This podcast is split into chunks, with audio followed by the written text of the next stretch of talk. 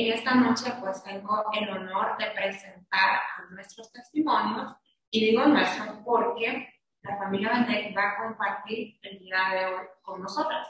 Les voy a presentar a Edwin Vendek, él está casado, él es director regional de la zona 1, él tiene como profesión administrador de empresas y tiene 37 años de pertenecer a esta organización. También lo acompaña su esposa, Vendek. Ella está casada, ella pertenece al capítulo del Hotel Focando ella es ama de casa y tiene 37 años también de pertenecer a esa organización. Y junto con ellos está también su hijo, Jesús Bendé, está casado, tiene tres hermosos niños, es comerciante y pues él nació en Pineda. Así que le damos la más cordial bienvenida, familia Bendé, y el micrófono es de ustedes. Muchas gracias. Buenas noches. Antes que nada, le damos gracias a Dios por la oportunidad que nos da de compartir parte de nuestra vida con ustedes, a ustedes por invitarnos. Y de verdad es un privilegio. Eh, queremos eh, contarle un poco rápido porque vamos a hablar los tres. Yo le dije a Jesús que él tiene media hora para hablar, así que entonces, eh, quiero, compartir con ustedes que mi familia, cuando yo eh, nací, cuando yo, donde yo me crié, la familia que me crié una familia especial. Yo tengo los mejores recuerdos. Eh, quiero decirles que he escuchado tantos testimonios de gente que, que que cuenta de familias disfuncionales, de gente que se crió con su mamá, con su papá, pero yo, gracias a Dios, yo no puedo contar cosas así porque en mi casa eh, fue realmente eh, un, hogar precioso, mis hermanas y yo nunca recordamos que haya habido un pleito, eh, que se dijeran groserías y ni siquiera malas palabras yo escuché en mi casa. Todas las que aprendí, las aprendí en la calle. Y, y yo recuerdo que, que era, éramos eh, una familia especial y yo, me, y yo creí que eso era lo normal hasta que me di cuenta cuando visité las casas de algunos de mis amigos que, que habían pleitos en las casas, que el, que los esposos se peleaban, que se peleaban entre hermanos. Y, yo eh, empecé a tratar de prepararme de soltero para cuando yo me casara, yo quería tener un buen matrimonio, eh, como, el que, como el de mi papá, el de mi mamá, porque eh, es tan cierto lo que, lo que nos han contado que nuestros hijos aprenden más de lo que ven de nosotros que de lo que les decimos que hagan. Y, yo quería ser como era mi papá y mi mamá. Y como les cuento, pues empecé a prepararme. No, no tuve el gusto de tener a mi papá mucho tiempo. Él murió cuando yo tenía 11 años y aún así lo recordamos como, como algo especial. Mi mamá, gracias a Dios, se quedó con nosotros más tiempo, hasta el año 2000. Eh, Dios eh, cumplió su, una petición que yo siendo un niño eh, le hice y, es, y, yo lo recuerdo como mi, primera, como mi primer compromiso serio con Dios, como mi primera, como mi primer trato con Dios. Yo le pedí que dejara a mi mamá con nosotros hasta que estuviéramos grandes y nos pudiéramos defender y, Dios cumplió eso. Yo, cuando yo me levanté de ahí, de esa oración, eh, yo sabía que, había tenido un sí por respuesta. No me pregunten cómo, pero yo sabía que, Dios había respondido. Eh, pasó el tiempo, eh, nosotros vivíamos para ese momento en la ciudad de Lloro, yo nací en Teucigalpa, pero nos habíamos ido a Lloro por razones de trabajo y, yo eh, estudié hasta tercer curso, que era lo más que había ahí en, en Lloro y, y, me fui a Tegucigalpa para terminar eh, mi bachillerato. Y ahí empecé a estudiar dos años, eh, empecé a estudiar medicina, hice dos años y al final eh, un tío que vivía aquí en San Pedro quiso que le viniera a ayudar en el trabajo, en el negocio. Y, y yo en 15, 20 minutos me había convencido, era tanta mi vocación que, que, en 15 minutos yo había cambiado, me vine para San Pedro porque aquí no había medicina, si no hubiera seguido estudiando, pero eh, entonces me, vine y trabajé con él, me daba permiso de salir a las 3 de la tarde para ir a estudiar y salía del, de la universidad a las 7 de la noche y para ese tiempo habíamos puesto también un negocito de, para hacer cajas de madera. Yo, todas las muchachas que vi ahí estaban jóvenes y yo sé que no se acuerdan que las cajas de los refrescos y de las cervezas antes eran madera y cartón. Y nosotros hacíamos muchas de esas cajas, habíamos conseguido contratos con cervecería hondureña. Y, y yo para ese tiempo los sábados por la tarde me dedicaba a, a dormir porque de, al salir a las 7 de la noche de la universidad, de 7 a 10 me iba a trabajar a la fábrica de cajas y el sábado, después de que pagaba planilla, yo me iba a dormir y no quería que nadie me molestara porque era, noche de discoteca, de, parranda, de, de, lo que ustedes se quieran imaginar. Y, pero, pero un día llegó un amigo, un compañero de la universidad, esos, esa gente que uno no le puede decir que no, y llegó a pumpunearme la puerta y, me dijo que quería que le diera jalón. Yo le pregunté si no había taxis allá afuera que me venía a despertar a mí. Y él me dijo que no, que quería jalón a la ceiba porque había unas primas de él que eh, él se había comprometido a llevarlas y sus carros se había arruinado. Y yo le dije que no podía, pero al final eh, me convenció y fui y lo llevé. Una de las primas que, que fui a dejar ese día era Liz, la que hoy Dios me ha dado como esposa. Era una niña para ese momento. Yo eh, la fui a dejar y simplemente pasó el tiempo. Yo tenía una novia aquí en San Pedro y yo tenía cuatro años de estar de novio con ella y, y era con la que yo quería casarme. Pero un día yo hice lo que considero que fue mi segundo trato serio con Dios y me fui a la iglesia y yo le dije al Señor, Señor, esta muchacha con la que yo ando es con la que yo quiero casarme, pero no quiero casarme con la que yo quiera, sino con la que vos me des. Y, y quiero animarlas, si hay solteras ahí, porque como vi tanta juventud, si hay solteras ahí, que pidan su esposo a Dios, que Él él sí sabe qué es lo que, qué es lo que anda haciendo más que nosotros. Eh, quiero decirles que una semana después de haber hecho esa oración, esta muchacha con la que yo andaba cuatro años, sin ninguna razón aparente, me cortó. Y yo en vez de molestarme, en vez de estar triste, yo sabía que yo había ido a pedir al Señor que me, que me diera la que Él quería. Y un tiempo después me reencontré con, con Liz aquí en San Pedro. Eh, de eso hace cuarenta y pico de años y hasta el día de hoy eh, no, me le, no me he separado.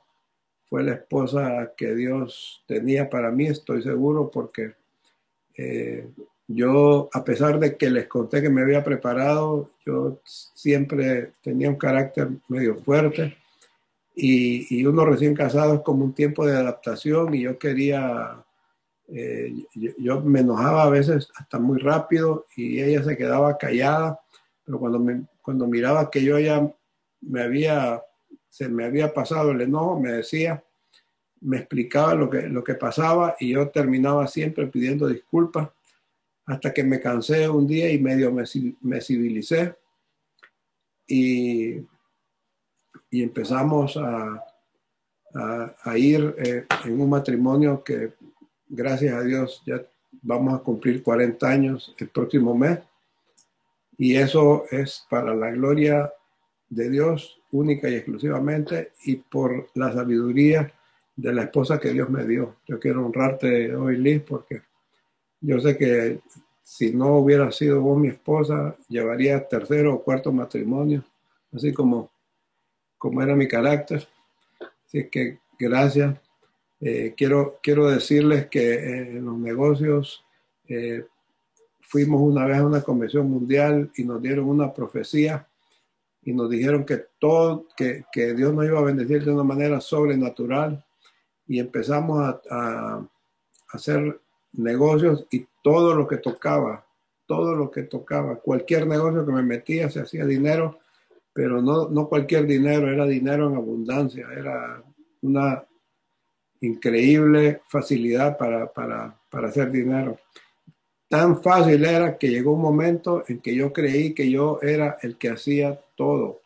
Yo estudié administración de empresas, yo eh, desde chiquito estaba en los negocios, yo eh, tengo sangre árabe y, escuchaba que los árabes eran buenos para el negocio. Y llegué a pensar, aunque nunca lo dije, pero llegué a pensar, y Dios conoce lo profundo de nuestro corazón, llegué a pensar que si Dios tenía algo que ver en eso. Y mire, Dios nos enseñó que tenía que ver todo, porque eh, fue una lección tan importante que quedamos en una situación después de tener todo, lo único que no la, única moneda que no tuvimos fueron euros porque no existían, pero de ahí teníamos todo, inventarios del producto que manejábamos, palos de escoba, caoba para puertas, eh, eh, nos metimos a zapatos, éramos un éxito, pusimos la primera tienda de dólar, algunas tal vez la recordarán, otras no, el precio justo. Eh, bueno, era, era, era increíble. Nosotros fuimos de los primeros en traer ropa usada, descargamos un contenedor día de por medio. Era impresionante el, el volumen de negocio que nosotros teníamos, el dinero que manejábamos, eh, pero, pero Dios se encargó de enseñarme que la gloria es única y exclusivamente para Él. Así que si están empezando negocios o tienen negocios ahorita, quiero, déjenme decirles que no importa la cantidad que esté ganando, si es poquito o si es mucho, dele la gloria a Dios porque Él es el único que se lo merece. Mire, pero, pero también quiero, quiero contarles que Dios es el Dios de las muchas oportunidades. Hemos escuchado en el mundo, la tercera es la vencida. Yo no sé si ustedes han escuchado esa frase, pero, pero yo la he escuchado mil veces en mi vida. Pero con Dios no hay tercera, ni hay cuarta, ni hay quinta. Usted puede empezar de nuevo tantas veces como usted pida perdón y, y, y, y, trate honestamente de que Dios haga la diferencia en su vida. Dios es el Dios de las muchas oportunidades. Y ustedes están pensando, pero tal vez ya eh, yo perdí mi oportunidad, tal vez eh, yo eh, a esta altura yo ya no puedo, pero ok, quiero decirles que Dios es sobrenatural Usted y yo somos limitados, usted y yo tenemos límites y hasta ahí podemos llegar, pero Dios ah, es el Dios que abre las, hace caminos donde no hay caminos. Yo escuché tantas veces esa, esa frase, eh, y, pero hasta que no se hace realidad en su vida, eh, usted no la cree. Y solo así para terminar ahorita y darles paso a Alicia y a Jesús, quiero contarles que después de que habíamos quebrado completamente, que estábamos a cero, nos llamó un hombre de Europa que nunca lo habíamos vendido, que no lo conocíamos, que no sabíamos siquiera de su existencia. Por 25 años habíamos vendido palos de escoba a Estados Unidos y el Caribe, pero nunca habíamos vendido a Europa. Y el tipo nos llama de Europa y nos dice que, que si vendemos palos de escoba, le dijimos que sí, quiero hacer una historia larga, corta el tipo terminó mandándonos bastante dinero sin siquiera conocernos, sin siquiera saber quiénes éramos y quiénes somos. Después él vino a conocernos, nos hicimos amigos y, y, así, y fue realmente una bendición, pero la gloria es para Dios, porque el tipo no tenía por qué saber de nosotros si no fuera el favor y la gracia de Dios. Mire, yo quiero dejar a Liz porque queremos contar parte de nuestro matrimonio. Ella fue realmente y es y ha sido una bendición y, y, Dios nos ha permitido tener seis hermosos hijos, seis preciosos hijos. Todos son una bendición para nosotros, pero que Liz les cuente un poco más.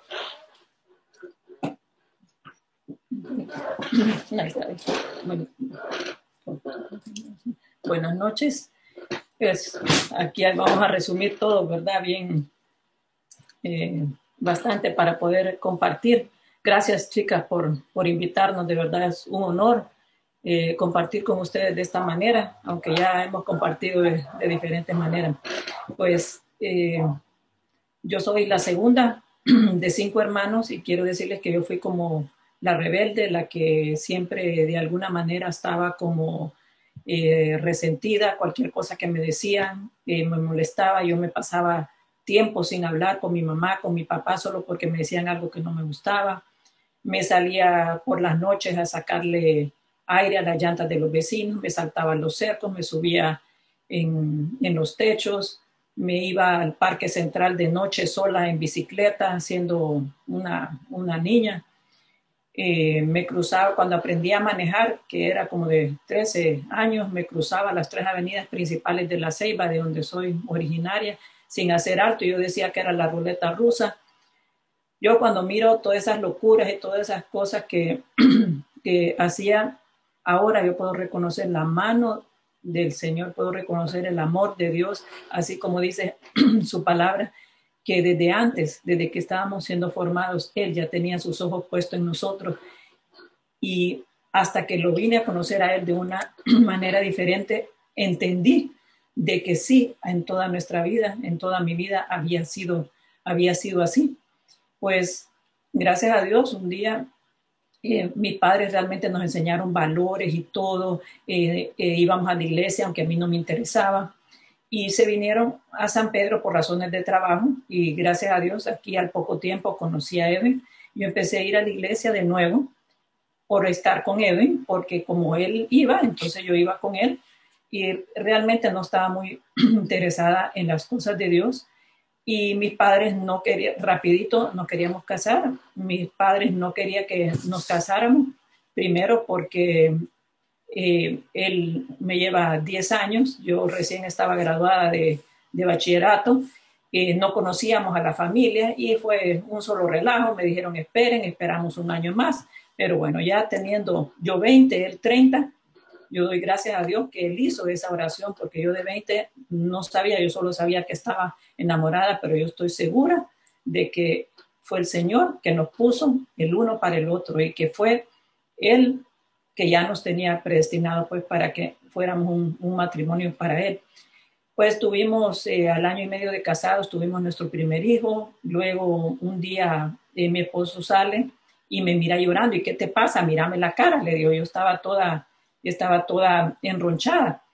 Y entonces eh, mi cuñada tenía una enfermedad que yo sabía que era seria para alguien, eh, para una persona que estaba embarazada.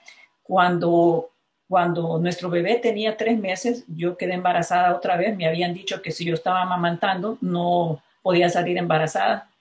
Es mentira, les cuento, porque ahí estaba yo a los tres meses eh, embarazada que le hacía daño ya la leche porque pues ya yo ya estaba gestando de nuevo.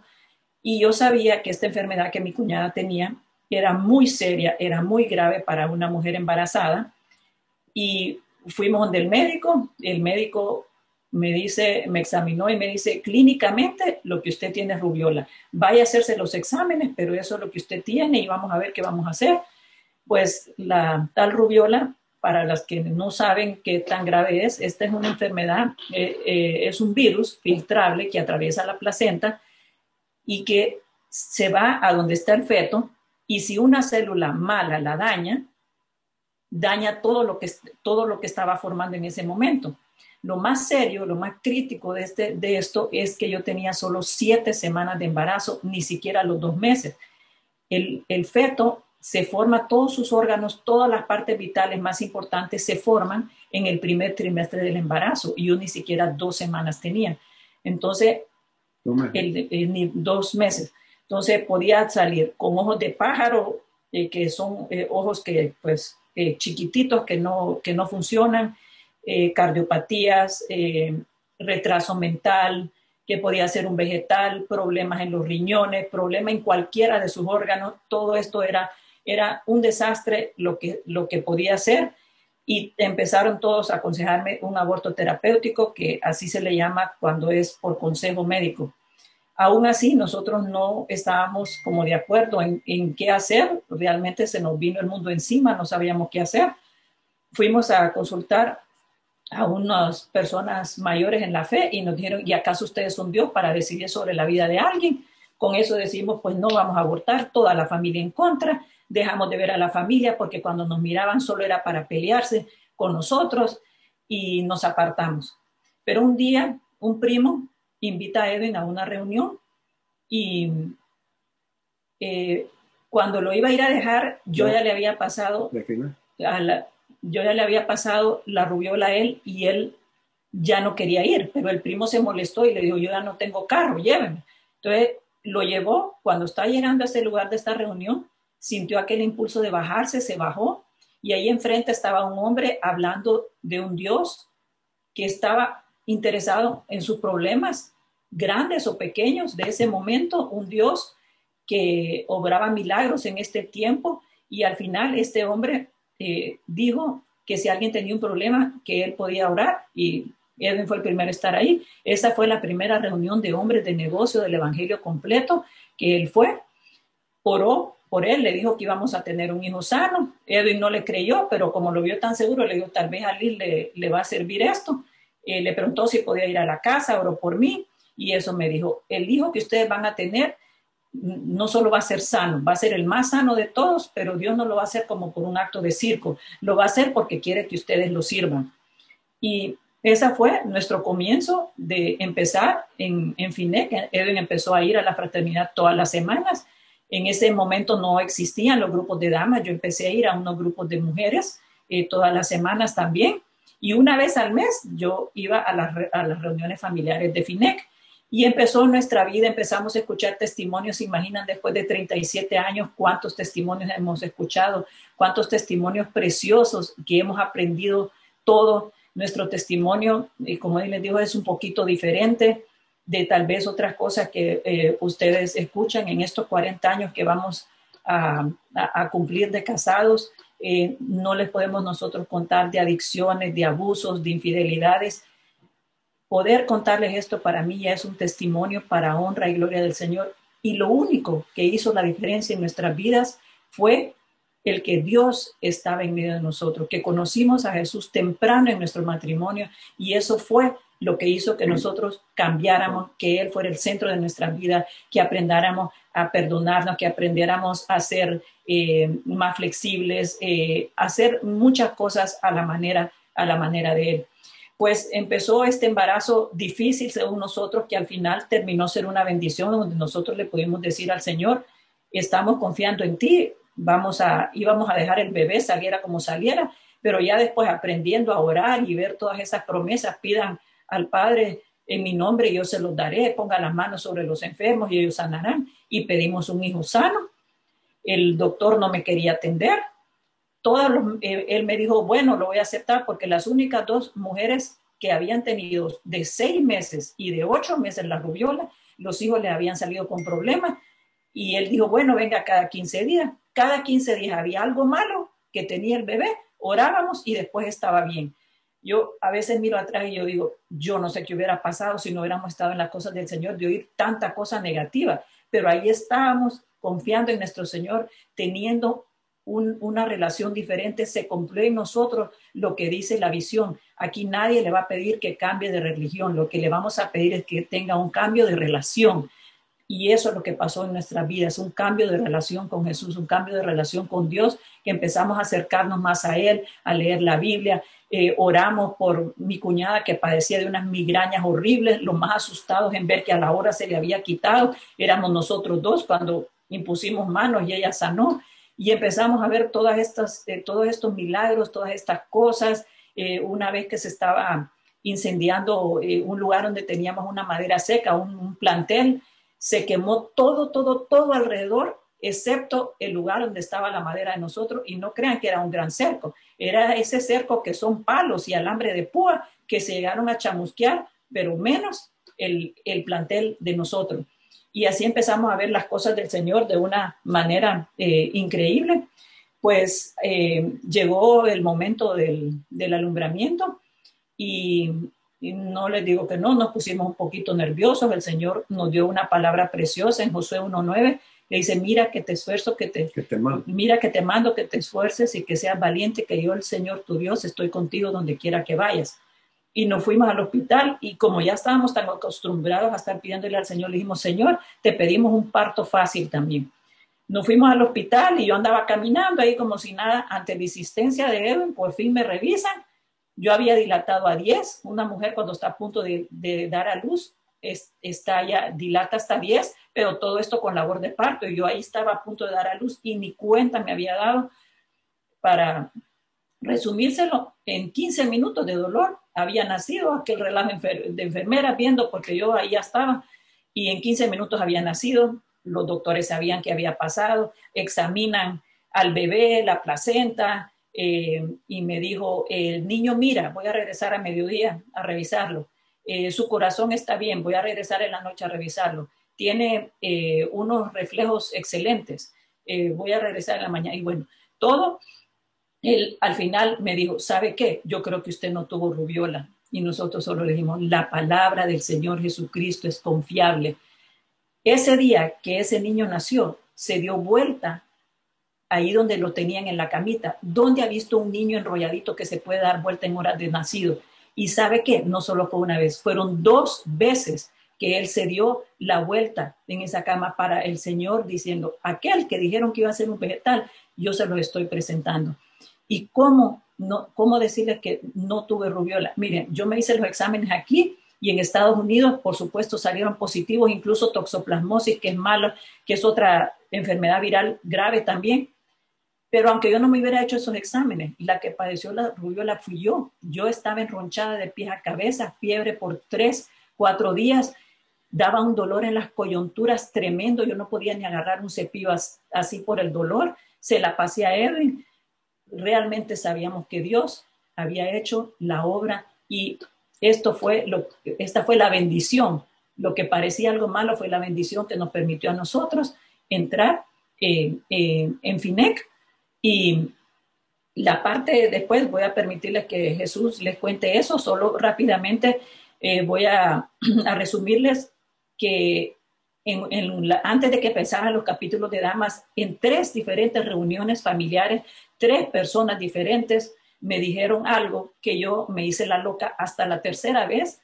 El Señor me hablaba de estar al frente de las mujeres, yo sabía que él me hablaba de abrir los capítulos de damas aquí, pero me tomó tres veces que él me dijera, le pedí perdón y le dije, Señor, perdóname, yo no me siento ni digna, ni capaz, ni que puedo hacerlo. Yo tenía miedo porque era una gran responsabilidad, pero le dije, perdóname y aquí estoy. Y hace más de 26 años estamos aquí en, nuestra zona norte, preciosa, con todas estas chicas, eh, todas estas coordinadoras, servidoras, que realmente no me ha arrepentido ni un día de poder, eh, de servir al Señor, de saber de que Él está con nosotros, de ver cuánta familia ha sido restaurada por medio de este ministerio y que realmente, como yo siempre les digo, el que no sirve, no sirve.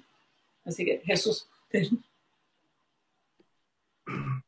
Buenas noches a todos. Eh, la invitación que nos hacen, eh, como me presentó Dulce, mi nombre es Jesús Bendet, eh, actualmente casado, eh, con tres hermosos varones que Dios nos regaló, todos completamente saludables, niños activos que todavía nos desvelan, pero para gloria y honra de Dios son niños saludables que no, no nos podemos quejar. Quiero decirles que Dios es fiel, que Dios cumple que Dios restaura y que, como dijo mi mamá, no importa la situación que usted esté pasando hoy, quien tiene la última palabra es Dios. Así de fácil. No importa si un médico, si alguien más le dice algo, quien va a tener siempre la última palabra es Dios. Eh, como les comentaba mi mamá, pues yo soy un, milagro viviente. Eh, soy una persona que, según los médicos, no tuve que haber nacido, pero Dios tuvo misericordia de mí. Eh, Dios me libró de la muerte y salí un niño sano, pues, eh, saludable igual de activo como cualquier otro niño. A temprana edad con mi hermano eh, nos poníamos a jugar en el patio, me di cuenta que tenía eh, capacidad para el deporte. hacíamos cualquier tipo de deporte, fútbol, básquetbol, tenis, y en todo sobresalía. igualmente en la escuela, en todas las categorías que teníamos de la escuela, también en básquetbol, voleibol, fútbol, eh, era el capitán de todos ellos y me sobresalían todos. Y puedo decir que hasta el día de hoy creo yo que este, puedo estar entre los primeros cinco mejores, eh, mejores futbolistas, mejores deportistas que han tenido la escuela. Y eh, paralelamente a esto, ya cuando tenía mis 16, 17 años, eh, comencé a jugar en Olimpia Reservas, donde eh, empezamos en liga intermedia eh, y ascendimos a liga mayor. En esta liga quedé campeón goleador y posteriormente a eso me llamaron para jugar en la sub-20 de Honduras. Todo esto se los cuento no porque quiera contarles que yo era bueno, sino para darle la gloria y la honra a Dios, porque después de que habían dicho que si en caso nacía iba a permanecer en silla de ruedas, que me iban a tener que cuidar toda la vida, iba a ser un completo vegetal, pues eh, lo que logré en lo deportivo es algo que, nadie se le hubiese podido imaginar. Así que toda la gloria y toda la honra sea para Dios. Eh, después de que estuve jugando un tiempo eh, en la sub-20, fui una Semana Santa a visitar a un amigo en Miami él jugaba actualmente en un equipo y no sé por qué razón le hacía falta gente y me dijo, mira, no hace falta un jugador, no quiere jugar. Pues estando ahí me metieron a jugar, el entrenador me vio y me dijo, puchica, me dice, si yo te consigo todos los papeles y te consigo una beca aquí, te venís para acá. Eh, yo lo hablé con mis papás, pues tomamos la decisión y así fue. Él me ayudó, me sacó todos los papeles eh, y eh, con eso conseguí una beca para estudiar en Estados Unidos. Estando allá, quiero compartirles algo que me pasó porque eh, aunque uno no crea, aunque tal vez uno no siempre esté conectado con Dios, Él siempre cuida de uno en todo momento y, y de toda manera. cuando yo recién me fui a estudiar allá, no existía la tecnología que vemos ahora no existían los GPS ni los teléfonos inteligentes. Eh, lo que yo hacía para llegar a alguna dirección cuando no conocía es que imprimía un papel eh, donde me decía andar para allá, manejar aquí, y así es como llegaba. Pues eh, en ese momento estudiaba en West Palm Beach, que queda una hora de Miami, y íbamos a salir a cenar con, unos amigos en Miami y manejé una hora eh, nos encontramos, cenamos, fuimos al cine, pues hicimos lo que íbamos a hacer y, al final de la noche nos despedimos y yo agarré camino de regreso para West Palm Beach. En lo que voy de regreso en el camino, eh, yo empiezo a notar que no era el mismo camino por el que había venido y cada vez que avanzaba más se ponía más oscuro el camino y realmente pues no conocía nada eh, no sabía para dónde iba y los carriles ya no eran tres carriles, eran dos carriles, eran calles angostas y completamente oscuros. Me di cuenta más adelante que el lugar donde estaba le llamaban el Alligator Alley, que es, un, que, es el pantano, de, es como un pantano, pues donde pueden haber eh, cocodrilos, qué sé yo, cualquier animal salvaje. Pues la cosa es que estando en ese camino, eh, ya sabía prácticamente yo que iba eh, por mal camino, eh, pero no estaba tan oscuro que ni siquiera se miraba algún tipo de retorno. A todo esto ya me estaba quedando sin combustible, no hallaba qué hacer y lo primero que hice fue agarrar el teléfono, llamé al compañero mío que vivía allá y le expliqué la situación, pero ni siquiera sabía decirle a dónde estaba porque no tenía ninguna idea. Eh, a los minutos eh, un carro va pasando ahí y de alguna manera logro hacerle luces y le pregunté, mira, tengo que ir para tal lado. Y me dice, tenés que dar la vuelta. Pues no hallaba qué hacer, entonces me paré a mitad de carretera, eh, como en medio de la carretera, mejor dicho, y me bajé donde había como un pantanito para ver si el carro podía pasar, si, si era Pachito, pues y gracias a Dios que ahí donde, donde pasé era bastante Pachito y logré pasar por el carro, di la vuelta. Y no sé cómo, pero llego a una gasolinera, después esto es, una historia de horas y horas, pero llego a la gasolinera y le pregunto a la muchacha, mire, voy para tal lado, ya me indicó. Eh, logré llegar a mi apartamento como a las 7 de la mañana. No me acuerdo o sea, exactamente cuánto tiempo anduve perdido en lo que me tomó regresar. No tengo ni la más mínima idea, pero llego a la casa tranquilo, sano y salvo. Pero mi sorpresa es en la mañana. Eh, acostumbrábamos a hablar con mis papás todos los días, entonces hablamos, nos hablamos en la mañana y, y lo que estamos hablando, mi papá me pregunta, Jesús, ¿está todo bien? Yo como sí, está todo bien. Es que Dios me levantó ayer a las 3 de la mañana a orar por vos. Y me agarró así como en curva porque ese fue precisamente el momento en el que estaba en ese rollo. Pero terminamos de hablar, colgamos y a los 3, 5 minutos me llama una prima y me pregunta, y solo para preguntarme, Jesús, ¿está todo bien? Eh, sí, le digo, ¿por qué? me dice, Dios me levantó ayer a las 3 de la mañana a orar por vos. Mire, yo todavía hasta el día de hoy me da un escalofrío solo de pensarlo, porque en ese momento yo no sabía, pues, ni sé hasta el día de hoy de qué me libró Dios. No sé qué hubiese pasado si, si me quedo sin combustible, si tal vez había algún animal cerca que, que, no vi, pero eh, Dios siempre ha tenido cuidado de nosotros y yo le, agradezco y le doy gracias y toda la gloria y la honra sea siempre para Él. Eh, hoy, gracias a Dios, eh, tenemos un matrimonio feliz.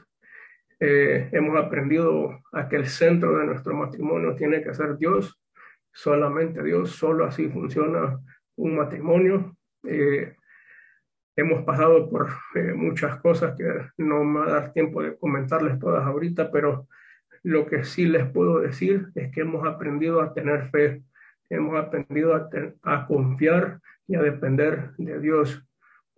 y quiere saber yo en lo personal, eh, la manera como usted sabe si realmente está teniendo esa fe, esa convicción y esa certeza, es que usted siente paz en su corazón que cuando, cuando tú sentís paz, sabes que Dios no te va a fallar, sabes que Dios te está respaldando, que no importa la situación, Él, él está ahí contigo y Él te va a sacar adelante. Eh, también eh, quiero comentarles que a pesar de la situación que, que vive el mundo por la pandemia y todo, en este mes, donde hay cualquier cantidad de gastos, hemos logrado pagar dos de nuestras deudas más grandes que teníamos, algo que para nosotros eh, lo considerábamos imposible, pues, pero Dios, eh, Dios ha abierto las puertas y le damos la, la, gracia, la gloria y la honra sea para Él siempre. Eh, una última cosa les quiero comentar es que como mi papá les, les, decía en su juventud, también él pasó por una niñez que donde no vio eh, padres alcohólicos ni padres maltratarse y, y, gracias a Dios que nosotros nacimos en eso también. Eh, nosotros nacimos en un hogar donde ya existía Dios en medio. Nosotros nunca vimos eh, que fue un golpe de, mi padre hacia mi madre, ni vimos a, a mi papá emborracharse. Siempre vimos ese respeto, pero sobre todo vimos el temor de Dios que tenían. Y esos son los principios y valores que nos pasaron a nosotros y es con lo que hemos crecido hasta hoy. Es que les, les agradezco por, por invitarme y buenas noches. ¿Nos escuchan? Sí. Bueno, hemos compartido todos un poquito cada uno y, pero vale la pena que mencionemos un poquito acerca de, de lo que estamos a punto de celebrar y, es el cumpleaños del Señor, es el nacimiento del Señor. Algunos dicen que, que esta es la fecha, otros dicen que, que es por marzo, abril. Eh, hay cualquier cantidad de teorías, pero gracias a Dios todavía no he escuchado ninguna teoría de que dicen de que, de que él no nació. Y la verdad es que fue tan importante su, su nacimiento que cambió la historia de la humanidad en antes y después de él. Estamos en el año mil, 2021 después de Cristo. Y, eso es eh, tan grande para la humanidad, pero sobre todo lo más importante, lo más importante es cuando Él cambia su historia y la mía. Ese día que Liz les contó, el 16 de febrero de 1984, cuando yo llegué por primera vez, antes de preguntar a ese hombre quién tiene alguna necesidad para que oremos, él hizo otra pregunta y dijo, ¿quién quiere invitar a Jesús a entrar en su vida? Y yo también fui el primero, no entendía mucho qué estaba pasando, a pesar de que desde pequeño yo estaba en las cosas de Dios, pero invitarlo de una manera seria, de una manera formal, con tarjeta y todo, digo yo. Eh, ese fue el primer día. Y, y, y, y, hablando del nacimiento del Señor, lo importante, lo realmente importante es que Él nazca en nuestro corazón. No es tanto que haya nacido en el mundo, sino que cambie también nuestra historia en antes y después de Él. Yo sé que aquí todos o casi todos ya hemos hecho eso, pero yo hoy quiero invitarlos a que cerremos nuestros ojos, que hagamos juntos una oración que, que, va, que cambió nuestras vidas y que sabemos que ha cambiado la de muchos y vamos a hacerla y vamos a hacerla juntos. Solo permítanme antes orar por ustedes. Señor, yo quiero darte gracias por la oportunidad que hoy nos das de venir delante de ti para presentarte cada familia que está por Facebook o aquí en Zoom, Señor.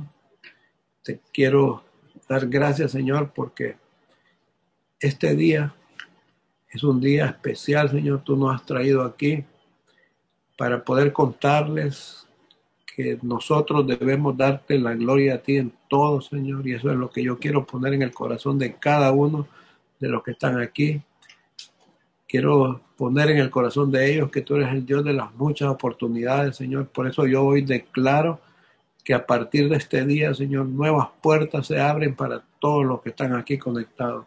Yo no sé si nuestras necesidades de familia, de dinero, de oportunidades, de lo que fuera, Señor, pero a partir de hoy, en el nombre de Jesús, nuevas puertas, nuevas oportunidades se abren para cada uno de los que estamos metidos, Señor, en estas plataformas. Y te damos gracias por eso, Señor. Nos comprometemos a darte la gloria y la honra en todas nuestras vidas, Señor, en cada cosa. Así como esta señora Neri, Señor, te dio la honra y la gloria a ti por, por tu carro. Nosotros te hemos dado la gloria por todo lo que ha hecho en nosotros, en nuestras vidas. Así cada uno de nosotros, Señor. Y de aquí en adelante siempre te vamos a dar la gloria y la honra en todo. Hemos visto sanidades de nuestras hijas.